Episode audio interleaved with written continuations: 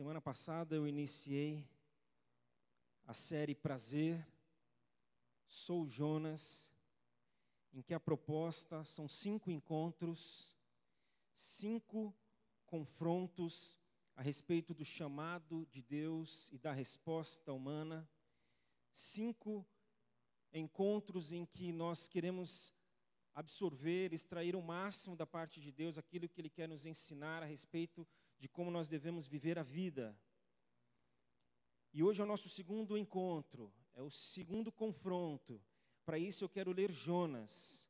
Jonas, capítulo 1, versículos de 4 a 17. Jonas, seu primeiro capítulo, versículos de 4 a 17. O Senhor, porém, fez soprar um forte vento sobre o mar, e caiu uma tempestade tão violenta que o barco ameaçava arrebentar-se. Todos os marinheiros ficaram com medo e cada um clamava ao seu próprio Deus, e atiraram as cargas ao mar para tornar o navio mais leve. Enquanto isso, Jonas, que tinha descido ao porão e se deitara, dormia profundamente. O capitão dirigiu-se a ele e disse: como, como você pode ficar aí dormindo? Levante-se e clame ao seu Deus. Talvez ele tenha piedade de nós e não morramos. Então os marinheiros combinaram entre si: Vamos lançar sortes para descobrir quem é o responsável por essa desgraça que se abateu sobre nós? Lançaram sortes, e a sorte caiu sobre Jonas. Por isso lhe perguntaram: Diga-nos, quem é o responsável por essa calamidade? Qual é a sua profissão? De onde você vem? Qual a sua terra? A que povo você pertence? Ele respondeu: Eu sou hebreu adorador do Senhor, o Deus dos céus que fez o mar e a terra. Então os homens ficaram apavorados e perguntaram: O que foi que você fez? Pois sabiam que Jonas estava fugindo do Senhor, porque ele já lhes tinha dito. Visto que o mar estava cada vez mais agitado, eles lhes perguntaram: o que devemos fazer com você para que o mar se acalme? Respondeu ele: Peguem-me e joguem-me ao mar, e ele se acalmará, pois eu sei que é por minha causa que essa violenta tempestade caiu sobre vocês.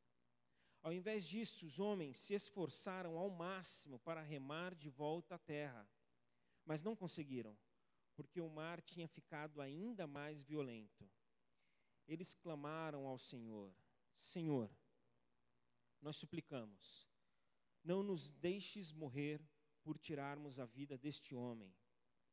Não caia sobre nós a culpa de matar um inocente, porque tu, ó Senhor, fizeste o que desejavas. Em seguida, pegaram Jonas e o lançaram ao mar enfurecido, e este se aquietou. Ao verem isso, os homens adoraram o Senhor com temor, oferecendo-lhe sacrifício e fazendo-lhe votos. O Senhor fez com que um grande peixe engolisse Jonas, e ele ficou dentro do peixe três dias e três noites. Pai, mais uma vez nós temos por expectativa que o Senhor nos conduza ao entendimento da tua palavra e que não fique apenas num entendimento, numa compreensão teórica, mas que a tua ajuda seja ainda maior para vivê-la, Pai. É, nós precisamos que as mudanças que o Senhor deseja promover em nós, que elas aconteçam. Então, nos ajuda a não apenas a compreensão da tua palavra, mas uma disposição nossa, um baixar de guarda, um render-se para que aquilo que o Senhor quer fazer em nós, efetivamente o Senhor faça. É o que nós oramos. Em nome de Jesus, amém, Senhor. Eu li a partir do versículo 4, mas semana passada foi lido o versículo 1, 2 e 3, em que começa a história narrada aqui neste livro, em que Deus chama Jonas e fala para Jonas ir para Nínive e pregar em Nínive, porque a maldade do povo de Nínive já havia chegado até Deus. Só que Jonas responde de forma negativa. Ele volta as costas para Deus e não vai para Nínive, ele vai para Tarsis. E esta não ida para Nínive e essa decisão de ir para Tarsis fala muito a respeito daquele momento em que Jonas estava vivendo. Nínive era uma cidade velha, feia, antiga, sombria, acabada, inimiga do povo de Deus. Tarsis não, pelo contrário, uma cidade linda, exuberante, nova, amiga do povo de Deus. Na época de Salomão, Salomão ia lá e, e tinha em Tarsis uma grande fornecedora daquilo que eles precisavam, como ouro, prata, marfim. Indo para Nínive, Jonas teria de doar-se ali. Ele teria de, de é, entregar algo ali, de fazer o bem ali, porque lá só tinha maldade. Indo para Tarsis, a expectativa dele seria se sentir bem, seria de receber. E a escolha de ambos revela muito de cada um. Deus escolhendo Nínive mostra um Deus compassivo, amoroso, um Deus justo, querendo fazer justiça e corrigir. Um Deus soberano, que teria condições ali de fazer as mudanças necessárias. Jonas, escolhendo por Tarsis, um ser humano egoísta, injusto, que não corrige, mas pune, que se fecha, se retrai, não quer saber de amar, não quer saber de perdoar, só quer saber de punir. E aí nós percebemos essas duas diferenças grandes entre eles e um Deus que comanda. E este é o ponto do começo do livro. Quem comanda, quem dá as ordens? O versículo 1 fala: A palavra do Senhor veio a Jonas, filho de Amitai, com a seguinte ordem. De maneira que, por mais que sejam diferentes as nossas vontades, as nossas e a de Deus, quando a palavra daquele que nós consideramos Senhor vem a nós, é uma ordem. Precisamos obedecer, precisamos dizer sim, Senhor, precisamos nos submeter às ordens porque a vontade de Deus, quando nos dá uma ordem, é colocar em ordem aquilo que está em desordem. O caos. Nínive era um caos. E Deus queria que alguém fosse da parte dele, um Deus compassivo, justo, soberano, trazer palavras de ordem àquela cidade. A questão é que Jonas, quando insubmisso a esta ordem, ao invés de fugindo de Nínive, ele não estava indo para Tarsis, ele estava indo para o centro do seu caos existencial. Porque uma pessoa que foge de Deus, de uma ordem de Deus, revela não outra coisa, senão a de que está em desordem internamente. E a partir do texto lido hoje, nós percebemos Jonas se afundando cada vez mais nessa desordem, se afundando cada vez mais nessa confusão, nessa bagunça. Versículo 3, ainda da semana passada, Jonas desceu à cidade de Jope. Versículo 5, Jonas desceu ao porão do navio. Versículo 15, jogaram ele no fundo do mar, ele desceu mais ainda. Versículo 17: Ele foi para o ventre de um grande peixe, desceu o máximo possível. Então, descer aqui é muito simbólico. Quando nós nos voltamos contra Deus, quando nós falamos não para Deus, falamos não para Nínive, falamos sim para Tarsis, mas na verdade nós estamos entrando no nosso caos, nós vamos descendo, descendo. E aqui eu não estou falando de perder emprego, tá?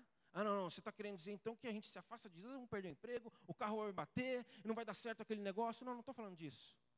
Muito menos querendo dizer que se isso aconteceu na tua vida foi o diabo. Eu tenho um amigo, pastor, que numa semana aconteceu várias coisas na casa dele. Bateu o carro, furou, quebrou alguma coisa em casa, e ele comentou com uma irmã, uma senhora. Aí ele falou o que estava acontecendo, ele falou, ela falou, eu pastor, o senhor precisa falar para o diabo, parar com isso aí, não sei o quê, porque fala para o diabo. Irmão, eu não falo com o diabo, não. Eu falo com Deus. O que eu tiver de falar, eu vou falar para Deus. Então esse negócio de descer, descer, descer, descer, não é porque você vai perder tudo, porque você voltou as costas para Deus.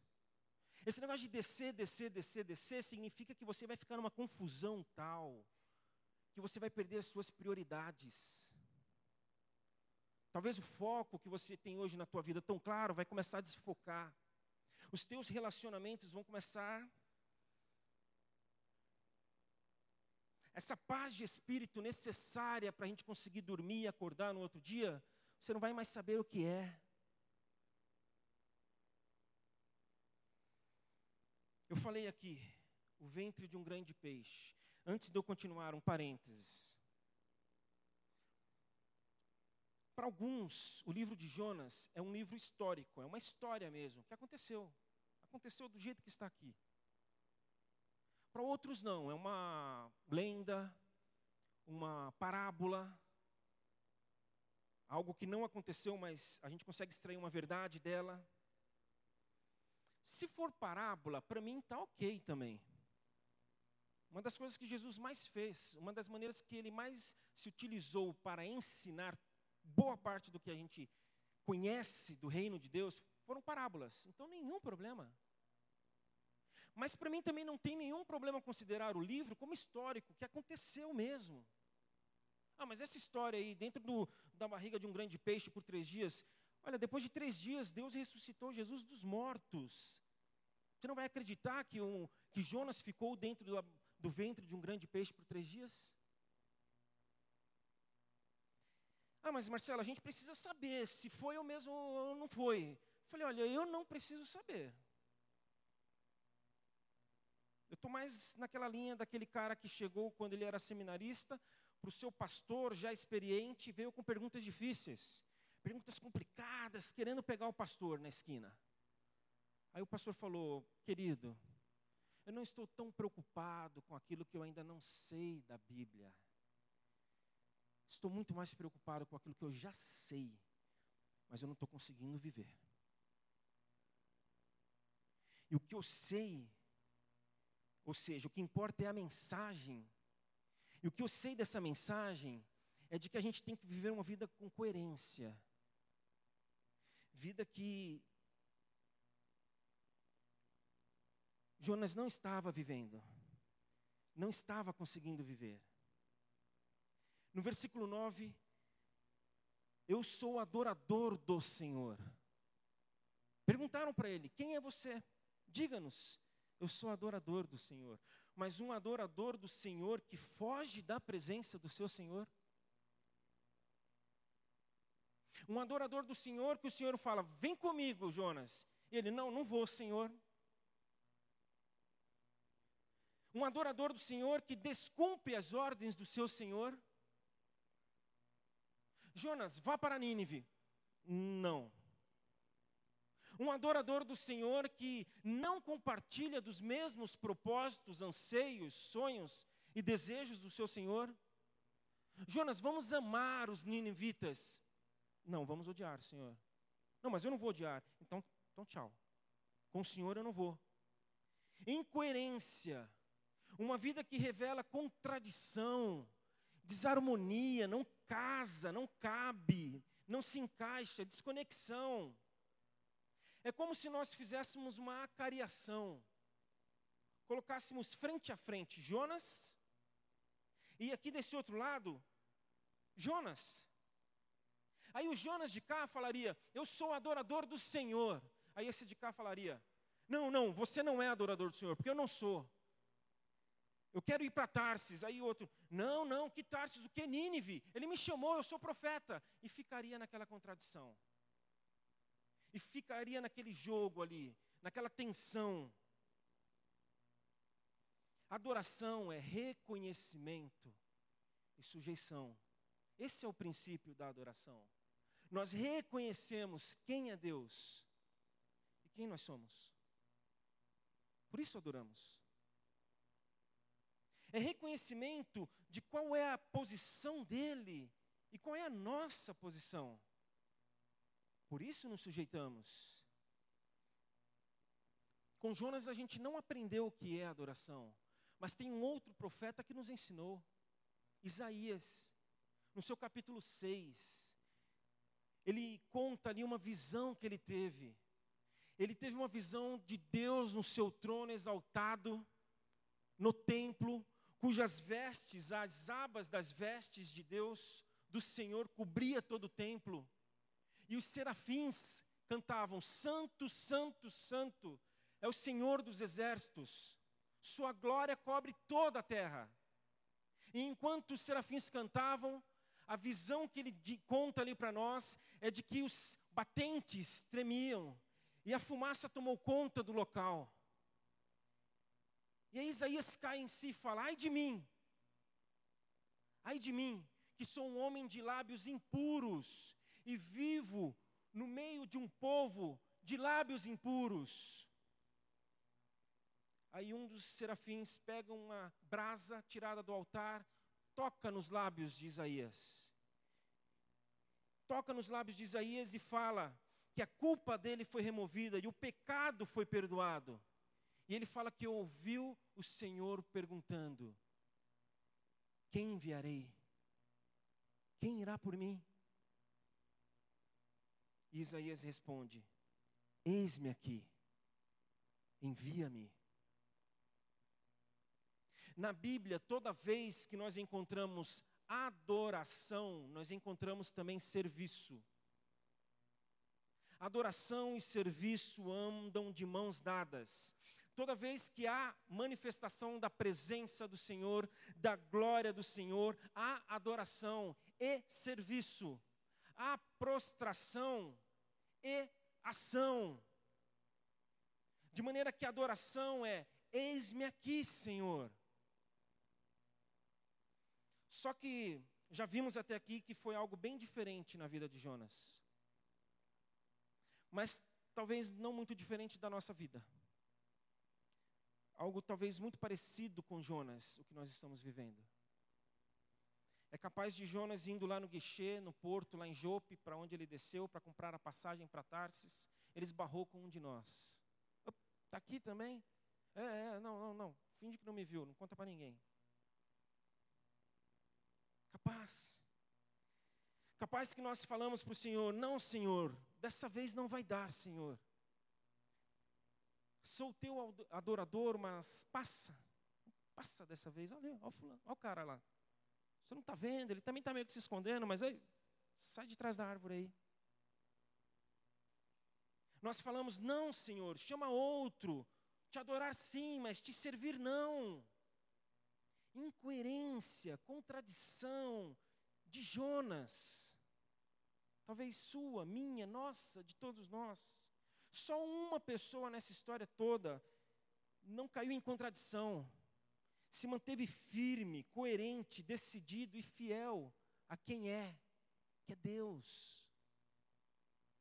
Porque no final do versículo 3, nós lemos que Jonas embarcou para Tarsis fugindo da presença do Senhor. E começamos lendo quatro hoje.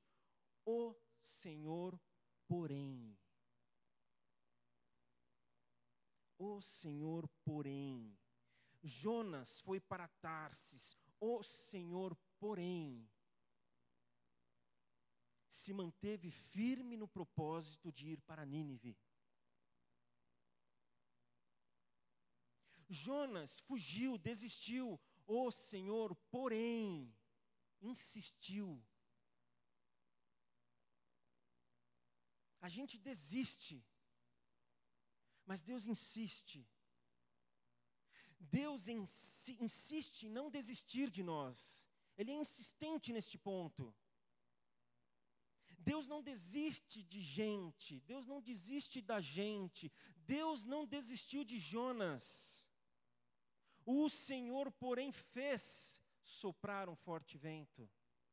O Senhor fez um grande peixe engolir Jonas. O salmista, no Salmo 115, 3, fala: O nosso Deus está nos céus e pode fazer tudo o que lhe agrada. Deus está acima de tudo e de todos. Ele está no ponto mais alto. Ele está no único, na posição única e privilegiada, em que ele pode fazer o que quiser. Deus pode fazer o que quiser, o quanto ele quiser, com quem ele quiser, do jeito que ele quiser, quando ele quiser. Deus tem esse poder. É por isso que ele age nas questões, nas situações, nas circunstâncias externas, para atingir as internas. Ele faz uso de desajustes externos, tempestades, grandes peixes, desertos, tudo que a gente encontra na Bíblia de ou abundância demais, ou escassez, ou falta demais. Essas situações externas, Deus usa para ajustar internamente o que é necessário em nós.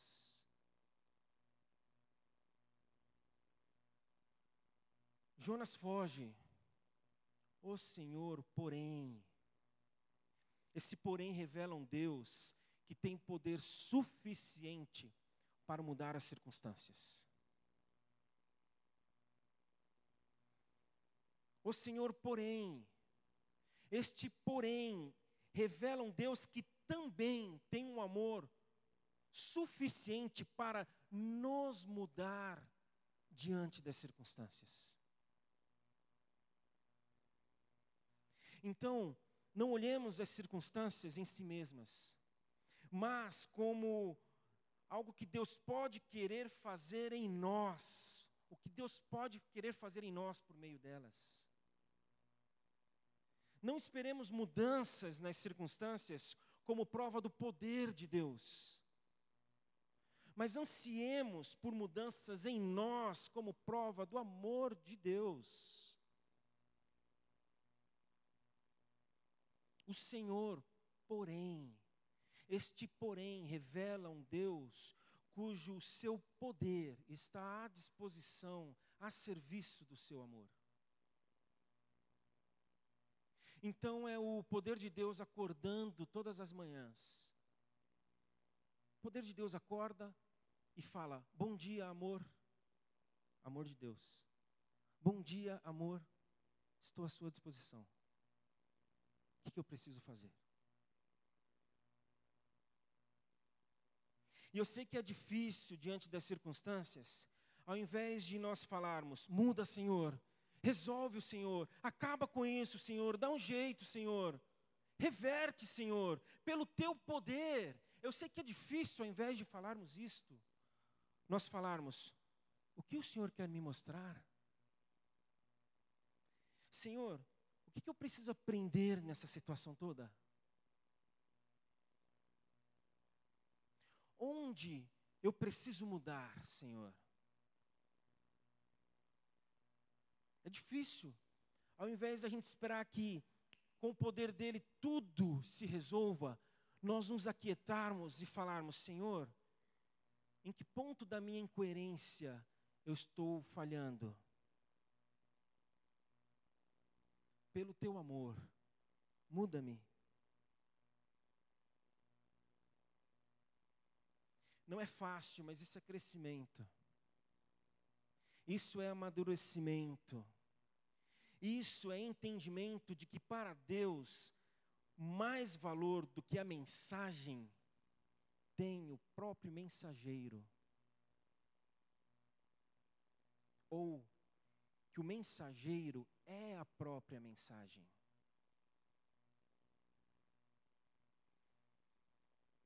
A Lara ela tinha três anos e, e ela já estava demonstrando um, um apreço todo especial para o chocolate. Então eu dei a dica pela manhã: se você quer ganhar a Lara, chocolate. Ela tinha três anos, cheguei em casa com uma barrinha de soufflé. Aliás, duas, uma para ela, uma para mim. Aí eu cheguei, estava próximo do horário do almoço, falei, filha, só depois do almoço. Tá bom, pai, tá bom. Posso deixar do meu lado aqui na mesa? Pode. Aí o almoço ia demorar uns cinco minutos ainda, estava com uma fome. E claro que a recomendação para ela era porque se ela comesse o chocolate, ela não ia almoçar depois. Mas comigo esse problema já não seria, não seria um problema. Então vou eu lá, abro o chocolate, ponho na boca, a um quilômetro de distância ela sente o cheiro. Pai, o que foi, filha? Pai, fala, filha. Você comeu chocolate, né? Comi, filha. Pai, não era para ter comido, não era, filha. Você está certa, papai errou. Porque o mensageiro é a mensagem. Coerência. As pessoas não vão nos ouvir, as pessoas vão nos ler. E aí, eu encerro com a citação de François Varillon, que diz que existe uma diferença fundamental entre um todo-poderoso que ama e um amor todo-poderoso. Um amor todo-poderoso não só é incapaz de fazer o mal, como é capaz de enfrentar a morte. O nosso Deus, o nosso Senhor, aquele que para nós a palavra é ordem, ele é esse amor todo-poderoso. É ele, ele é esse amor que, mais do que mudar as circunstâncias com o seu poder, ele pretende nos mudar diante das circunstâncias, para nos levar a uma vida de coerência. E nós vamos cantar uma música agora. Aliás, nós vamos cantar novamente. Nós já cantamos tua graça não me faltará, teu amor me restaurará. Nós começamos cantando hoje a respeito do amor de Deus. Nós começamos a celebração de hoje cantando: Nada nos separará dos teus dos laços do teu grande amor. Só ele, o teu amor pode devolver a vida aos corações acho que foi terça-feira, a Rafa me mandou um WhatsApp. Marcelo, palavra de domingo. É, qual é a, qual o caminho aí para que ela pudesse ver as músicas? Pincelei algumas coisas para ela. E aí nós começamos cantando. Nada nos separará dos laços do teu grande amor. Só Ele pode devolver a vida aos corações. Cantamos depois. O teu eterno amor me acompanhará. E agora nós vamos repetir: Tua graça não me faltará. Eu gostaria tanto que você cantasse. Se, se você não está conseguindo crer nisso, peça para Deus: Deus, me dá condições de acreditar nessa verdade, de que a tua graça nunca vai me faltar. Nunca. Peça para Ele, Senhor, que eu possa acreditar que Teu amor me restaurará. Porque não há outra realidade que vai nos restaurar senão o amor dEle. Esse caos, essa desordem, essa confusão, só tem uma solução: o amor de Deus. O amor dEle. Vamos cantar. Enquanto cantamos, nós vamos orando e eu vou fazer ainda uma oração no final, mas cante. Cante, porque no silêncio Ele está, esse grande amigo, cuja graça não nos falta e o amor nos restaura.